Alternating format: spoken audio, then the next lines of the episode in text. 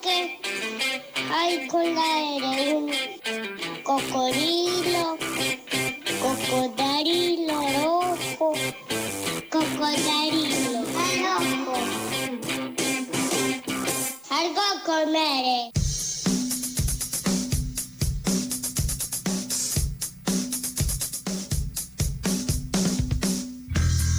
Diez minutos nos quedan para abrir este espacio que comanda.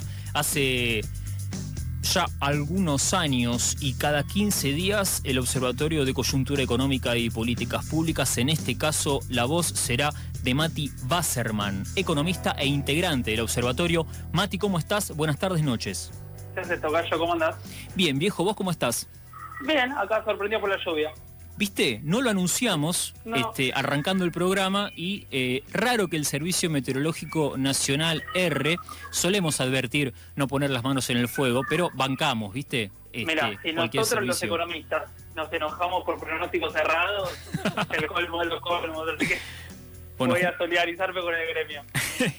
Mati, recién hablábamos con Alicia Castro eh, a propósito de los 16 años del no al ALCA y nos hablaba un poco, obviamente ella embajadora en Venezuela durante tantos años y nos hablaba de eh, el espíritu de aquel no al ALCA, de lo que traccionó Hugo Chávez por entonces para abrir un periodo, la verdad, en la región, eh, signado por muchos gobiernos populares, progresistas y demás, y estamos, me da la sensación a mí, y se lo compartía, en una especie de reflujo ahora de las derechas latinoamericanas, algunas quizás ya en su ocaso, y en ese contexto se, se abre esta noticia que tiene que ver con lo que sucedió en el G20, lo que este, un poco Macri decía eh, para el acuerdo del FMI, y acá te abrimos la pregunta que tiene que ver directamente con, con la consigna del día de hoy.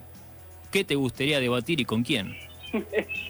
Sí, creo que elegiría discutir no tanto con Macri, que debe tener sus posiciones bastante aseguradas, sino con la gente que piensa, que cree, no solo que se pueda arreglar en cinco minutos con el Fondo Monetario Internacional, sino que esto es beneficioso para la Argentina. Porque ante la pregunta de si se puede efectivamente arreglar con el Fondo Monetario Internacional en cinco minutos, yo creo que la respuesta es sí, que se puede, pero que eso es muy distinto a negociar, eso se parece bastante más entregarse y va aprovechando el recuerdo que comentaban con Alicia, va bastante en contra de ese espíritu de soberanía que se puso de manifiesto hace 16 años, ¿no? En Mar del Plata, y que hoy otra vez vuelve a estar sobre la mesa, que es qué hacemos con nuestra soberanía. Claro. Aquel arreglo este, que Macri propone en cinco minutos tiene que ver con eh, replegar todo intento de, soberanía, como decías. Pero, ¿qué está en juego en estas negociaciones y por qué vemos que hay un, todo un periodo en donde se está dilatando el acuerdo? Hace poco Alberto Fernández, incluso el propio Martín Guzmán, tomando quizás algunas palabras más encendidas como no se lo había escuchado antes, advirtiendo que este periodo que se está abriendo de negociaciones se retrasa un poco el acuerdo precisamente para encontrar mejores posiciones para nuestro país. ¿Qué estás viendo vos? Totalmente. Obviamente las conversaciones entre el Ministerio de Economía y el Fondo Monetario Internacional son más que confidenciales. No Claro. sabemos qué se discute ahí, pero lo que sí pueden verse son algunas maniobras que sí toman volumen público desde el intento de mover a Cristalina Georgieva hace algunas semanas, como los efectos que sin duda provocaron las elecciones de las simultáneas obligatorias de septiembre. En ese sentido, el mensaje de Macri, de que se puede arreglar en cinco minutos, no es casual, no es un impulso. Él está enviando un mensaje como uno de los principales líderes de la oposición, diciendo al Fondo Monetario Internacional, ojo con lo que arreglan, porque si nosotros volvemos en dos años, hacemos todo lo que nos piden. Claro. Eso complica bastante la negociación. De hecho, es algo bastante parecido a lo que ocurrió en 2015 con los fondos buitres. No sé si se acuerdan, pero Macri decía el problema con los holdouts se soluciona en cinco minutos. Claro. Y de hecho, así lo solucionaron en cinco minutos, pagando al contado todo lo que esos fondos exigían. Bueno, ahora bastante parecido es lo que está ocurriendo en las negociaciones con el fondo, donde Macri lo que hace es ponerle a la Argentina una cancha bastante más inclinada y más puesta arriba.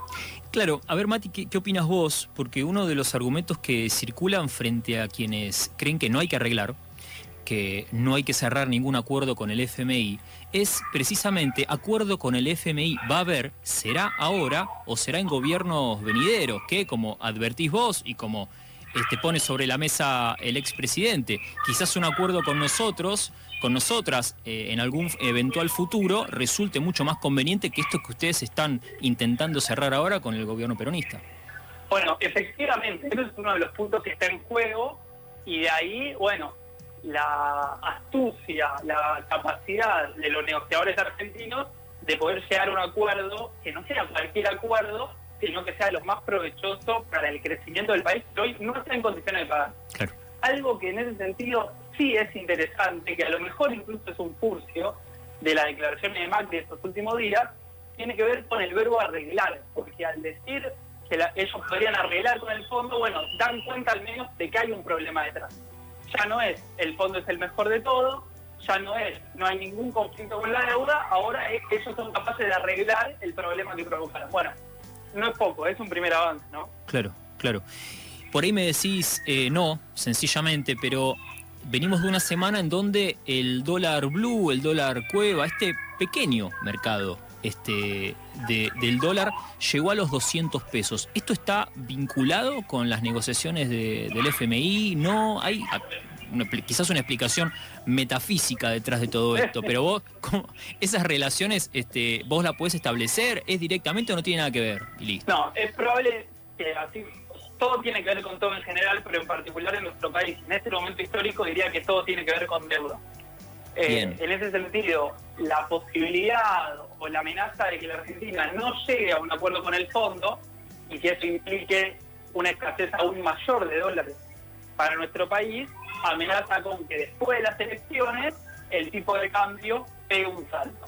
Entonces, vayamos paso a paso, pero básicamente lo que algunos ahorristas, que no somos, imagino, los que como vos o como yo llegamos a fin de mes con lo justo, sino uh enormes fondos de inversión, o la suma de muchos medianos, están diciendo, che, ante la posibilidad de que al gobierno le vaya mal y ante la posibilidad de que se vea obligado de provocar una devaluación después de las elecciones, anticipémonos, compremos dólares ahora y dentro de dos meses, cuando da el salto, en caso de que eso ocurra, nosotros ya estamos respaldados.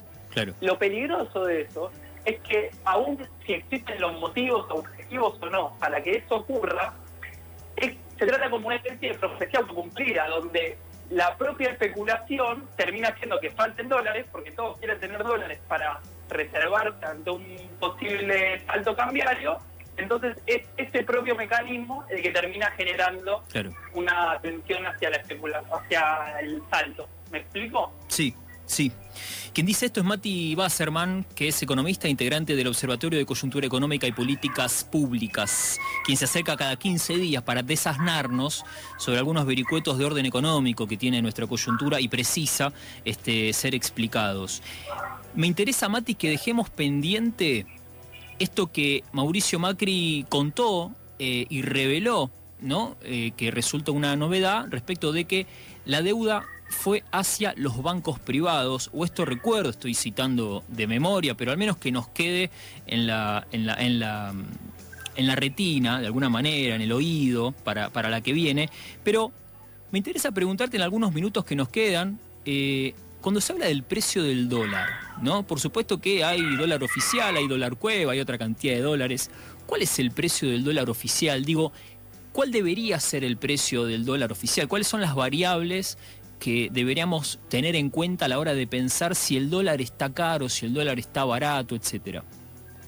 Primero, respecto al anterior, es increíble el comentario de Macri respecto a para qué se usó la deuda. O sea, el expresidente básicamente dice la deuda no se usó para jugar capitales, en cambio se usó para jugar capitales. O sea, claro. es casi un episodio de los Simpsons. Pero yendo a tu pregunta, porque estamos quedando sin tiempo, bueno, hay una tensión, no sé si te acordás, pero en 2016, Radgay decía, no hay ningún precio en la Argentina que responda al tipo de cambio oficial, en el momento donde la brecha con el euro está muy alta, dijo, nosotros vamos a evaluar, vamos a llevarlo a 15 y van a ver que no hay salto en precio. Bueno, eso efectivamente no ocurrió. Hubo una aceleración inflacionaria. Ahora bien, ¿cuál es el precio ideal, el precio real del dólar? ¿Cuál es a dónde, a dónde tiene que apuntar? Bueno, eso es imposible saberlo hoy hay algunas variables que tiran para un lado, otras para otro. Guzmán dice el precio del dólar hoy es el que corresponde, de hecho utiliza el dato de la balanza comercial superavitaria en Argentina. Dice, miren, a nosotros nos están comprando más de lo que nosotros compramos, con lo cual eso da cuenta de que el tipo de cambio está bien, no hace falta trazarlo más. Ahora, ¿qué dicen algunos de la City? Che, si la brecha es tan alta, si el tipo de cambio paralelo se comercializa más o menos 200 pesos, tendría que ir más hacia ahí en un contexto electoral donde el gobierno eligió el tipo de cambio como ancla para que los precios no se disparen. Bueno, habrá que ver cómo sigue todo esto en las postelecciones. Bien, si te parece, Mati, le ponemos como título en la postproducción y lo que circule, todo tiene que ver con deuda al audio de la columna de hoy. ¿Te parece bien? Te mando un abrazo grande, será hasta dentro de 15 días. Otro grande abrazo grande. Cerramos el espacio del Observatorio de Coyuntura Económica y Políticas Públicas con Mati Basserman. Dos títulos subrayo hoy. El primero, lo decíamos recién, todo tiene que ver con deuda. Y en la primera parte, Alicia en un momento mencionó que aquello del no al ALCA el 5 de noviembre del año 2005 fue la peor derrota después de Vietnam para los Estados Unidos. Con estas dos reflexiones quiero entregar la continuidad del 88.7 a Carnaval de Radio.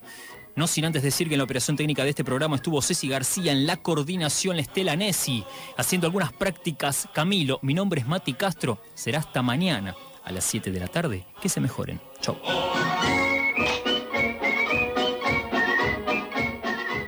Hay algo que no se puede nombrar. Con R, algo con R. FM 88.7 respecto a cómo hay una plusvalía en la naturaleza, también cómo hay una, una deuda con la naturaleza y definir mejor lo que es la naturaleza, porque no es lo puro, lo incontaminado que está ahí para que alguien lo, lo traduzca en contaminación, sino que ya desde, siempre es social la naturaleza.